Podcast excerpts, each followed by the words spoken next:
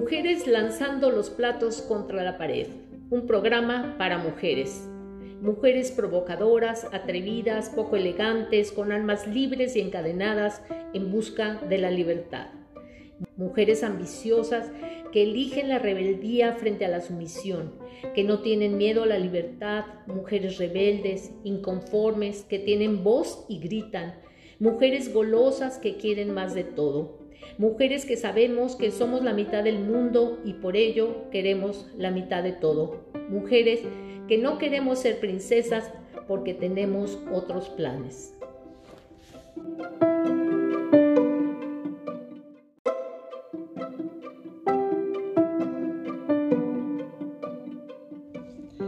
El título del programa nos dibuja perfectamente. Somos mujeres que queremos y aspiramos a construir escenarios distintos en nuestras vidas y en la de nuestras escuchas. Somos mujeres que ante nuestra inconformidad con frecuencia hemos sido llamadas mujeres locas y malas, muchos otros adjetivos también. Te pregunto, ¿has sido alguna vez llamada loca o mala, rebelde insumisa, feminista, desobediente? Si la respuesta es afirmativa, bienvenida, estás en casa. Y si es negativa, bienvenida también. No te preocupes, muy pronto recibirás estos adjetivos a la menor provocación por el solo hecho de ser mujer. En este espacio la pasaremos muy bien, nos divertiremos, nos miraremos en un espejo que hará tres veces más grande, agigantada nuestra imagen sobre quiénes somos y lo que queremos llegar a ser. Vaya pues el inicio de este programa diferente, donde daremos voz a relatos desconocidos, donde haremos apuntes y reflexiones conjuntas sobre el hecho de ser mujer diferente a la mujer tradicional. Cantaremos y pensaremos de manera inteligente, siempre dando voz a una manera única, justa de mirar a la mujer y a su vida. Le damos la bienvenida nuevamente a Verónica Navarro.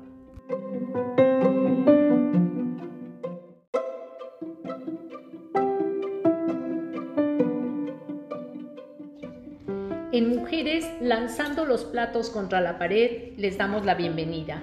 Aquí estamos Giovanna Mondragón y Verónica Navarro. Hoy vamos a conversar sobre las brujas.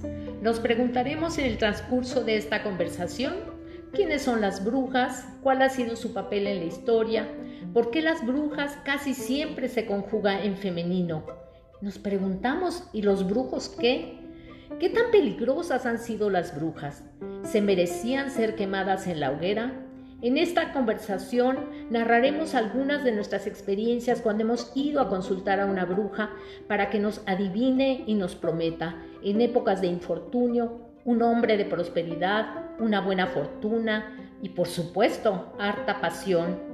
Si no, es que nos repara todas esas incertidumbres todo aquello que no está bien o no creemos que está bien en nuestras vidas. No se vayan, comenzamos.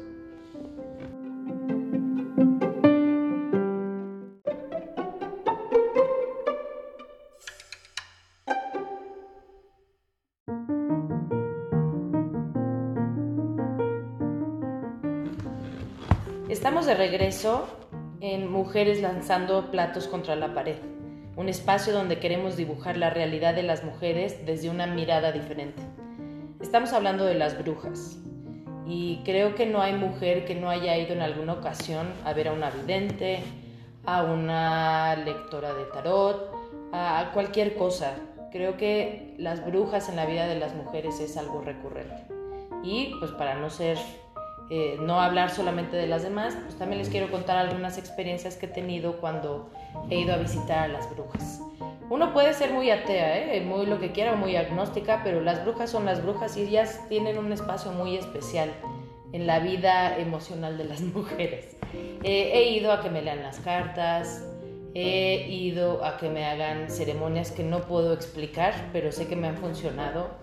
Em, me han leído la mano, me han leído el café y cualquier cosa que diga lectura o mancia, seguramente yo voy a estar ahí en primera fila.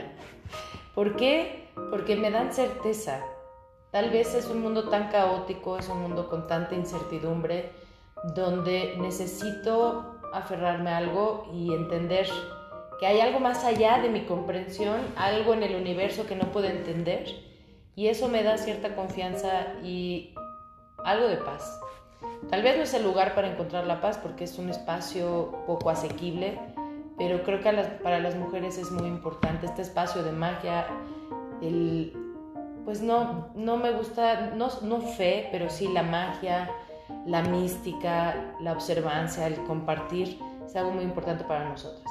Eh, mi última lectura fue justo un mes antes de que falleciera mi madre y nada pintaba bien esa lectura. Obviamente no me dijeron que mi madre iba a morir, pero algo, algo sonaba y yo sentía que la que me estaba leyendo las cartas no me estaba diciendo todo el cuento completo. Yo no sé si ella puede ver la muerte o no, pero había algo que me estaba ocultando y evidentemente había sido de las lecturas más grises en toda mi experiencia con las brujas.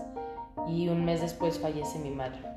Pero me dio algunos consejos como no firmes documentos, cuídate de no sé quién en el trabajo y me lo dio con señas específicas y bueno, pues ¿por qué no le voy a hacer caso?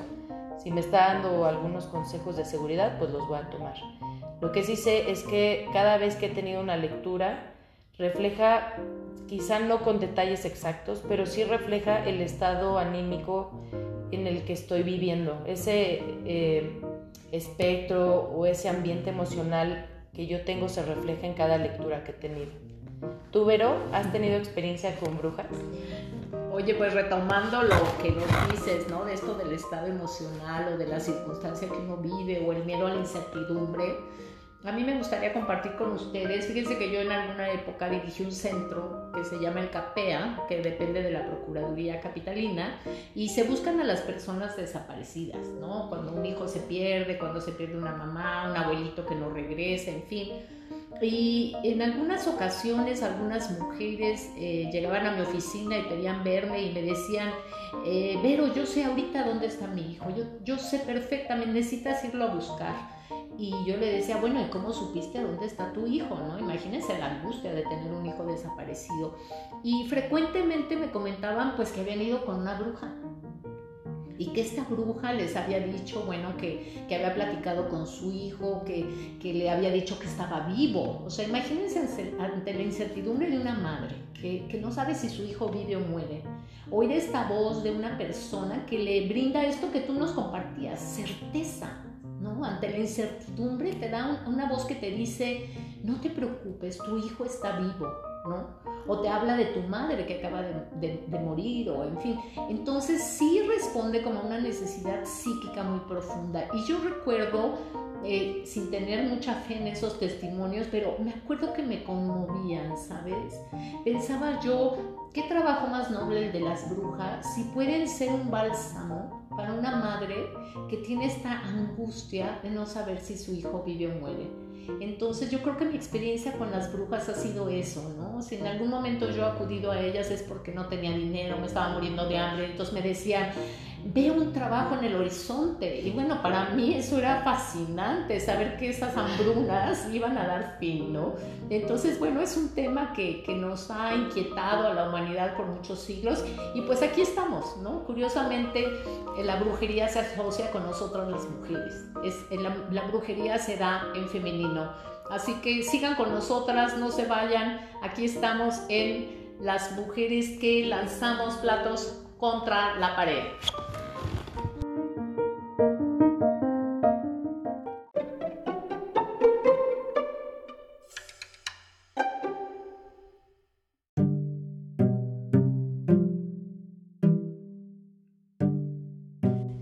De regreso en Mujeres lanzando platos contra la pared. Seguiremos hablando de las brujas y por ello hemos invitado a Neife, que además de ser una cantante excepcional y profesional, es una bruja de altos vuelos. Ella, junto con todas nuestras invitadas, nos van a ayudar a tener, entender el mundo desde una perspectiva diferente, desde esa posición de creatividad de las mujeres. Entonces, bueno, vamos a entrevistar. Neife, ¿te consideras una bruja? Sí, eh, yo creo que todas las mujeres somos brujas y creo que es una habilidad que tenemos el lado femenino, pues la intuición.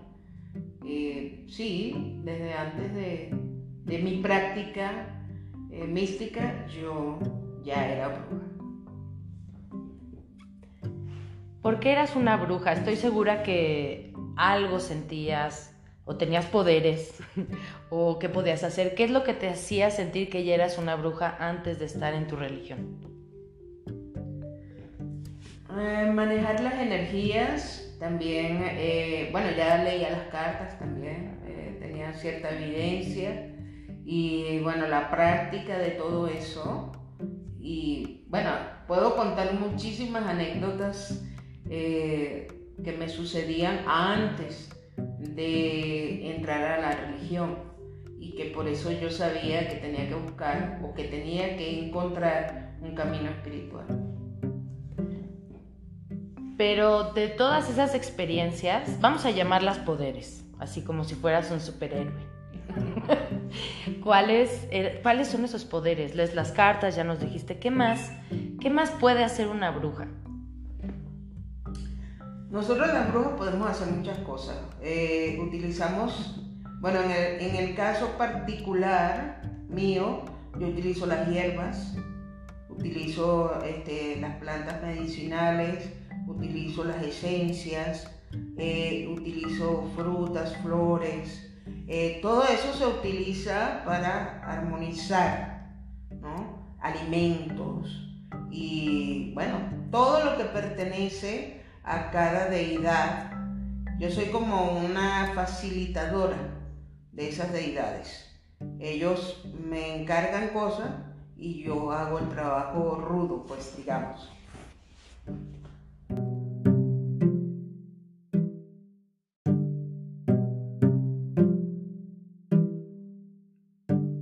Porque yo creo que la magia es fundamental para vivir. O sea, sin magia y sin ese credo uno no puede crear. La fortaleza de, la intuición femenina es algo con lo que te permite navegar en el mundo. Yo creo que todas las mujeres somos unas brujas. Justo a eso quería llegar. Todas las mujeres somos unas brujas, Es lo que siempre nos dicen y creo que debemos de creerlos. Pero, ¿qué poderes tienes? ¿Qué poderes tienen las mujeres?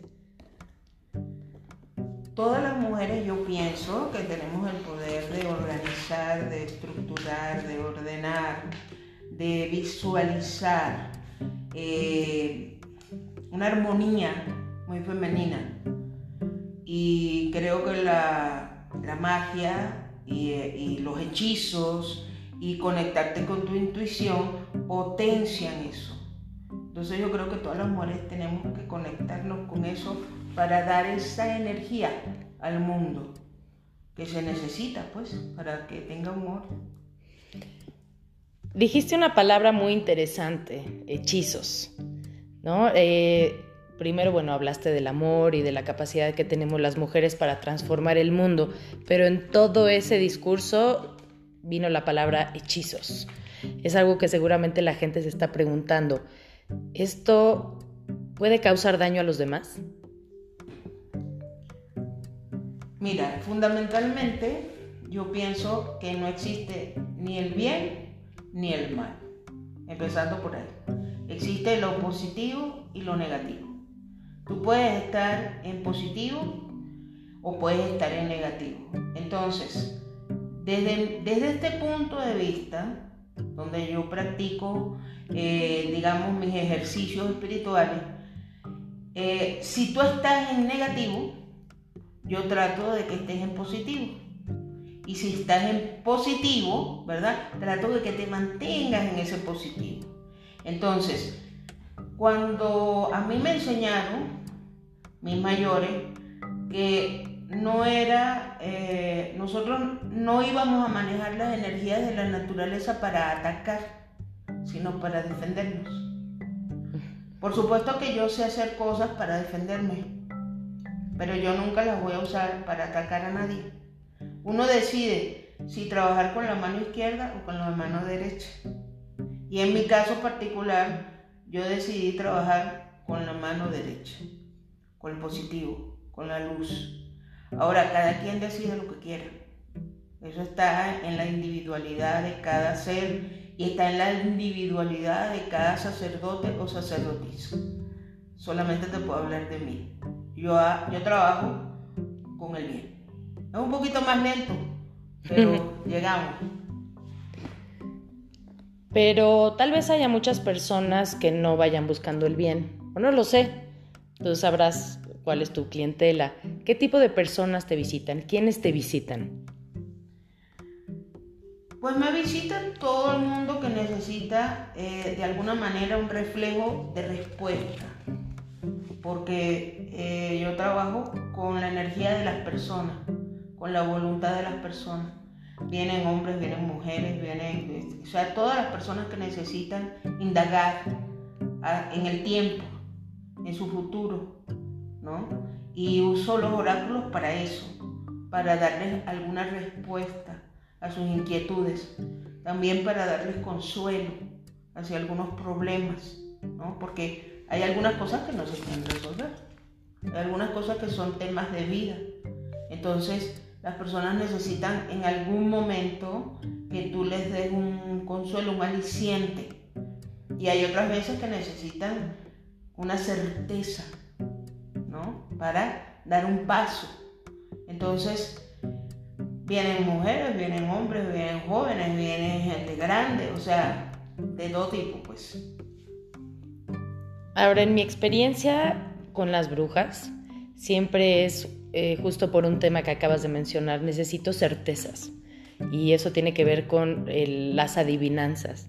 ¿Qué es lo que la gente te eh, pide adivinar con mayor frecuencia? ¿Qué es lo que quieren saber? Seguramente hay un común denominador.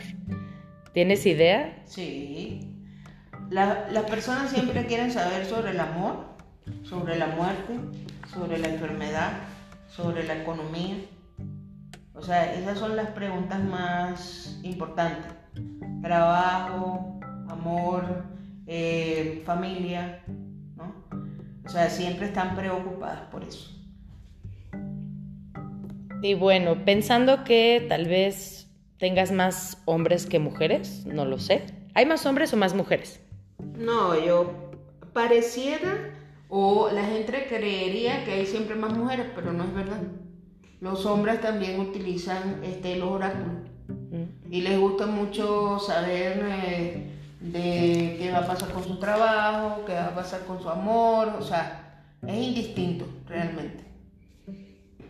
Mm, ok, bueno, sí, los hombres recurren, pero ¿será que los hombres preguntan más sobre temas de economía y de poder y del trabajo? Y que las mujeres pregunten más sobre la familia, sobre la pareja. ¿Ves una distinción entre lo que preguntan hombres y mujeres en las necesidades y preocupaciones? Más bien eh, veo una distinción en las edades, mm. más bien que en, los géneros. Por ejemplo, las personas jóvenes están preocupadas de algunas cosas y las personas de mediana edad están preocupadas de otras. Pero realmente los hombres y las mujeres se preocupan de las mismas cosas. ¿Ves? O sea, se, las únicas distinciones, fíjate que mi ejercicio a través de los oráculos me ha, me ha enseñado ¿no? que las mujeres somos, tenemos más cosas ocultas que los hombres. ¿Ves? Eso sí me lo ha enseñado el oráculo. O sea, la mujer es más discreta en sus cosas íntimas, personales, que los hombres. Los hombres tienen más libertad para decir, por ejemplo, que tienen un amante o que tienen, o que tienen una preocupación tal, son más libres, pero las mujeres no. O sea, para, para que una mujer te diga que tiene un amante, tiene que tener un problema. Si no, no lo dice. Porque, no, claro, porque si no se meten muchos problemas. Exactamente. Y los hombres no, ellos casi nunca sufren las consecuencias. Eso lo entiendo. Bueno, ahora te voy a preguntar algo que no sé si quieras responder, pero ¿te visitan los políticos? Me, han visitado personas este, ligadas a la política y me han visitado personas ligadas al narcotráfico y me visitan personas, o sea, que tienen eh, conflictos morales, ¿no? en ese sentido, sí me visitan. ¿Y por qué crees que te visiten a ti? O sea, ¿qué es lo que necesitan todas estas personas con una moral cuestionable al visitar a una bruja? ¿Por qué a ti y por qué no ir a terapia, por ejemplo? Porque, eh, mira, una terapia, primero una terapia no es para todo el mundo. Y segundo, en, el caso de la espiritualidad se mueven energías que no se mueven en la terapia. ¿eh? Y es mucho más rápido. Si vamos a la parte práctica. ¿no? En el caso mío particular, o sea, si tú haces un pacto, eso es mucho más rápido. ¿ves? Ahora, eh, ¿por qué me visitan? Porque necesitan resolver algo inmediato, porque necesitan respuestas sobre dualidades, porque necesitan escalar puestos, ¿no? Entonces quieren tener la posibilidad de la ayuda de energías más fuertes que las de ellos mismos, ¿no? O de sus enemigos, porque ellos consideren sus enemigos, ¿no? Entonces quieren averiguarlo, quieren este, saber por dónde meterse, ¿no? Eh, rivalidades, todo ese tipo de cosas, aquí se, se ve rápidamente, pues. Entonces, porque aquí hay un tema muy interesante en, en, los oráculos, hay un tema muy interesante para mí, que es que se destapa la personalidad de la gente, ¿no? su espiritualidad, sus intenciones y todo eso. Entonces, yo le digo, mira, está esto, está esto, está esto. Tú decides qué es lo que tú vas a hacer. O sea, tu camino es el que tú decides. ¿Ves? Lo que tú quieras hacer. No es algo cuestionable. Yo no, yo no estoy ahí para juzgar a nadie. Cada quien es dueño de, y responsable de su energía y de sus pensamientos. Yo estoy ahí para apoyar sus acciones. ¿Ves? Porque tengo ese permiso de los dioses. Pero yo no estoy para cuestionar a nadie. Bueno, entonces me queda una cosa más que preguntarte. ¿Qué es lo que más disfrutas de ser una bruja? Tú, Neife. ¿Qué te da a ti el ser una bruja?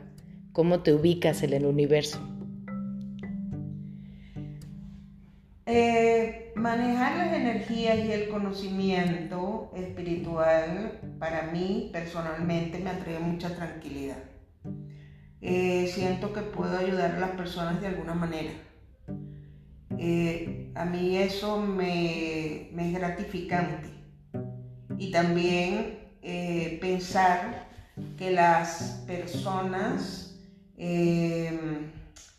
no son eh, totalmente, ¿cómo decirte? O sea, que necesitan al otro. O sea, ese sentido, por ejemplo, cuando yo entré en mi religión, una de las cosas que más me gustó de, los preceptos es, todo el mundo tiene su che, todo el mundo tiene su bendición, nadie es más o menos que nadie. O sea, uno tiene que respetar el poder del otro y compartir eso eh, te da sentido a la vida. Eso me encantó, porque yo siempre lo he creído. Y, y, en la sociedad normalmente no se cree eso. Entonces que un grupo de gente crea en eso, a mí me dio tranquilidad. Porque que un niño tenga el mismo respeto que un adulto o que un viejo, a mí eso me encanta me parece justo. Entonces, por eso el saludo que yo hago religiosamente, que es H para ti, me parece precioso. O sea, yo bendigo, yo estoy, eh, yo reconozco tu poder. Eso es lo que significa Che. Y cuando yo te digo Che para ti, yo reconozco tu poder. Y ya eso me encanta. O sea, y todas las cosas que he ido descubriendo en esta práctica me dan a mí un centro. Además que los negritos, como digo yo, son encantadores con la música. Si los negros no hubiesen existido, no existiera la música. Y eso a mí me junta con, con esta práctica.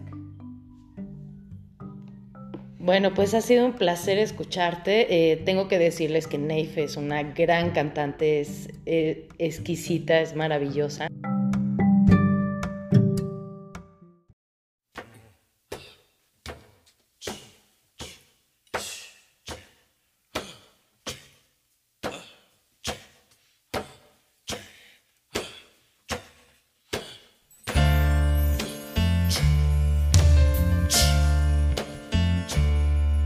Tengo la sangre negra y el caballo ensortijado.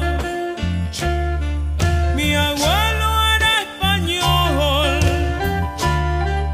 y mi padre era coreano.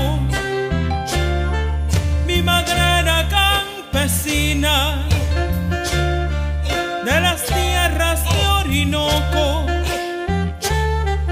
La llamaba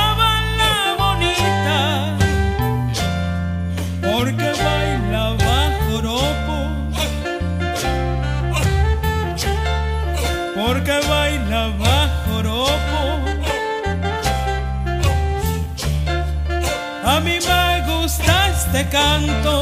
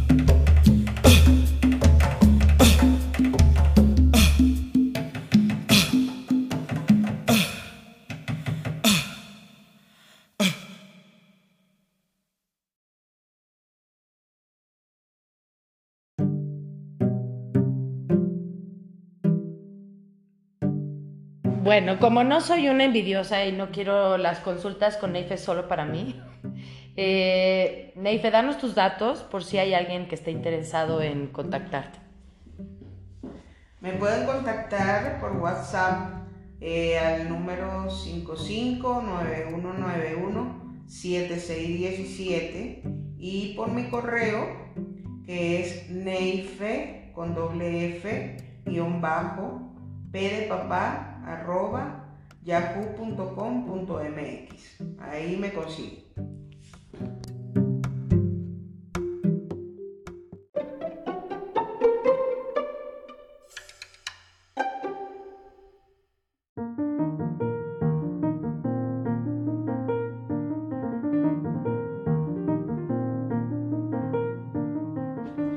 Estamos de regreso en Mujeres lanzando los platos contra la pared. Después de esta entrevista interesante, fascinante con Eife, una bruja de verdad. Pero nos hemos preguntado quiénes eran las brujas en la historia, qué poderes tenían, eran realmente peligrosas y malignas, tenían poderes para causar tantas calamidades personales y sociales y para poner en peligro a la comunidad. Para responder algunas de estas preguntas hablaremos de la Edad Media. Hablaremos del periodo, recuerden ustedes, en que América fue visitada por Cristóbal Colón y en la que gobernaban, se acuerdan, en España la reina Isabel de Castilla bajo un catolicismo galopante. Ustedes saben que durante este periodo se estima que hasta 5 millones de brujas fueron quemadas en la hoguera en toda Europa. Vaya número, 5 millones de mujeres no es poca cosa. Los relatos históricos nos hablan sobre ella y nos dicen que las llamadas brujas eran, fíjense qué interesante, eran mujeres que eran distintas al resto de la sociedad. Es decir, eran mujeres que se vestían con ropas inusuales, lo que ahora llamaríamos vestirse de manera exótica y original. También eran mujeres solteras, viudas o separadas, que no tenían a un hombre que las llenara de prestigio y las defendiera ante la sociedad. Es decir, estaban solas en una sociedad patriarcal. Eran mujeres que vivían fuera de la aldea y en general eran muy pobres. Eran también mujeres que tenían mascotas inusuales. Por ejemplo, en esa época era muy común tener como mascota a los pájaros. Y las mujeres, imagínense, convivían con los gatos. Los gatos eran ahora sus mascotas. Y para acabarla de amolar, eran gatos de color oscuro, gatos negros, que imagínense eran la leña verde para los inquisidores.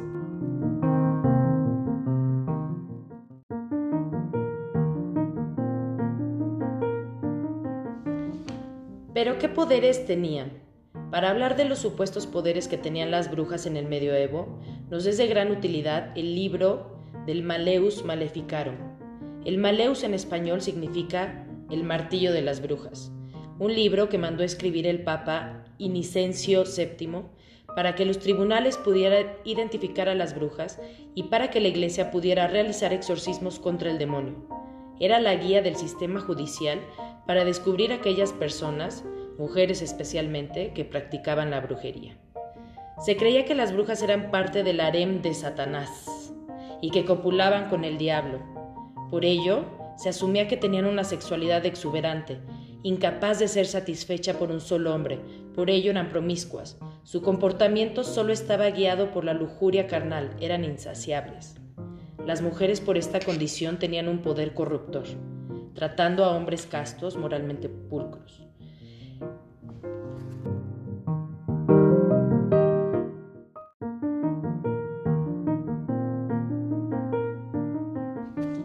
Se creía que las brujas eran parte del harem de Satanás y que copulaban con el diablo. Por ello, se asumía que tenían una sexualidad exuberante, incapaz de ser satisfecha por un solo hombre. Por ello eran promiscuas. Su comportamiento solo estaba guiado por la lujuria carnal, eran insaciables. Las mujeres por esta condición tenían un poder corruptor, tentando a hombres castos, moralmente pulcros. También corrompían la moral de las doncellas. Encantaban a los hombres con sus proezas sexuales, con sus silbidos de serpiente, con colas de escorpión para después aniquilarlos. Les darían, como dijéramos actualmente, toloache. Las brujas se creían tenían muchos poderes, entre ellos la capacidad para desaparecer los penes. En el Maleus Maleficarum, el código penal de la época, nos habla de los poderes de las brujas, que asemejan mucho a aquellos narrados en los cuentos. El gusto de las brujas por la carne tierna, de su capacidad para comerse a los niños y a las niñas. Además, se presuponía que las brujas tenían en poder el poder de causar todo tipo de calamidades, de destruir cosechas, de matar animales, de dejar estériles a las mujeres.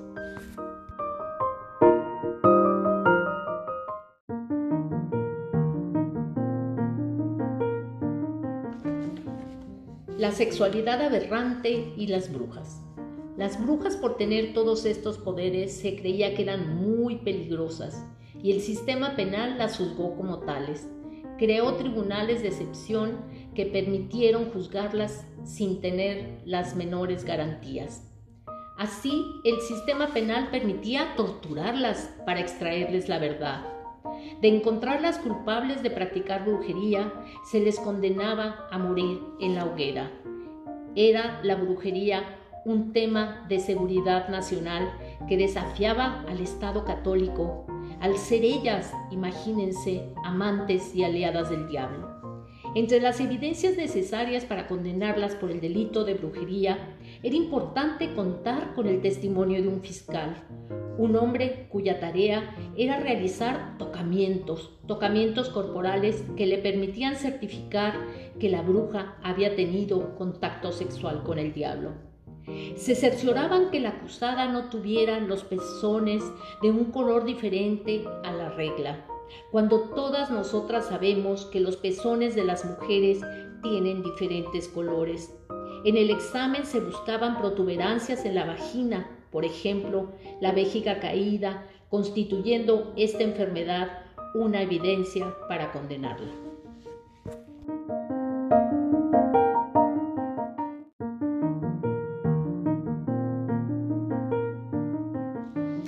Así vemos que 5 millones de mujeres acusadas de brujería fueron quemadas en la hoguera en Europa. Un delito que sancionó con la hoguera la diferencia, la rebeldía de las mujeres, mujeres que eran y se comportaban diferente en la sociedad. Al día de hoy, el sistema familiar, educativo, religioso y social sigue castigando a las mujeres que se atreven a ser distintas a la tradición, mujeres que desafían las reglas del status quo. Ser bruja actualmente es sinónimo de ser mujeres locas, malas, pobres y poco sumisas, conformistas. Aún, la sociedad le teme a las mujeres diferentes, estigmatizándolas negativamente, atribuyéndoles poderes que les otorga el imaginario social. Las brujas somos todas nosotras, porque no queremos ser propiedad de nadie, aspiramos a ser libres, a utilizar nuestra sabiduría y poderes para curar nuestras heridas y la de otras mujeres para lanzarnos a la conquista de nuevos caminos, desafiando a la tradición que nos guía y nos restringe, y así todas nosotras, las hijas de las tataranietas de las brujas, que se les olvidó quemar en la hoguera.